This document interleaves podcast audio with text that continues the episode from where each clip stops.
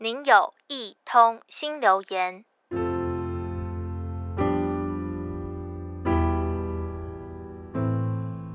每当有空闲的时候，我会到处去拍照，尤其是到一些残破的废墟，捕捉这些建筑物，它们往日的风光和今日的落魄。回家审视这些照片，我也常感叹：这些已经是危楼，却还是经历着风吹日晒，不知道何时会倒下。也会担心是否有一天会压伤路过的行人。但我万万没想到，在台湾居然会有学生在危楼中上课，只因为他们没有安全的教室。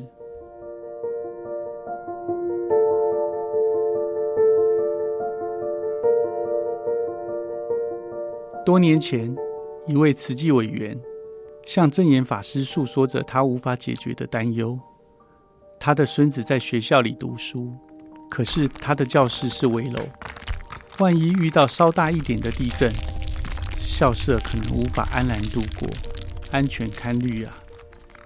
其实，台湾社会在经历过九二一大地震后，每一个人对于地震都心有余悸，更何况知道自己的孙子每天都要在围楼中上课，而正言法师。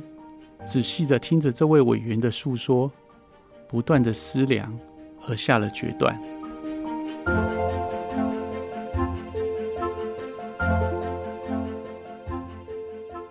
社会的希望在孩子，孩子的希望在教育。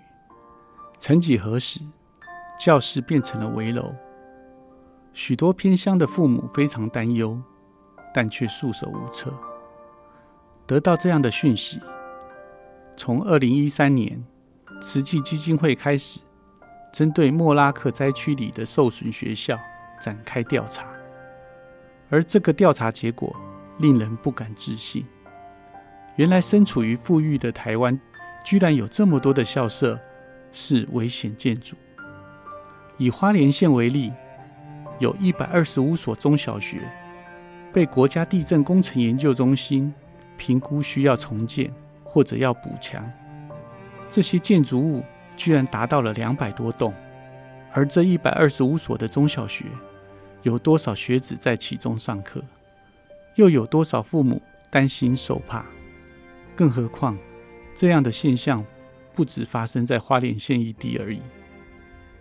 该做的事要及时去做，慈济基金会要赶在灾害发生前将灾情减到最低，因此。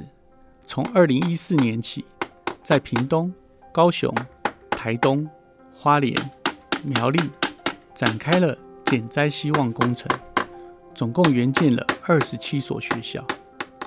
证严法师曾说过：“我不知道钱在哪里，但我知道爱在哪里。”一位委员阿嬷的担忧，促使了减灾希望工程，而全球的爱心善款，借由慈济基金会的手。将其完成，也安了这二十七所学校学生家长的心，和保障了学生们的上课安全。不该存在的危楼就应该补强或是重建，让我们的下一代可以安心的上课。下次我再拿起相机再拍的时候，我想我的照片上应该就是带着笑容的孩子们，而他们正是我们未来社会的希望。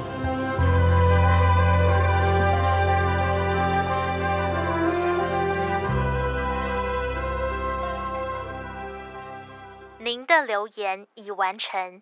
如有其他心情留言，请到多用心 FB 或是多用心 Podcast 进行留言。下次见。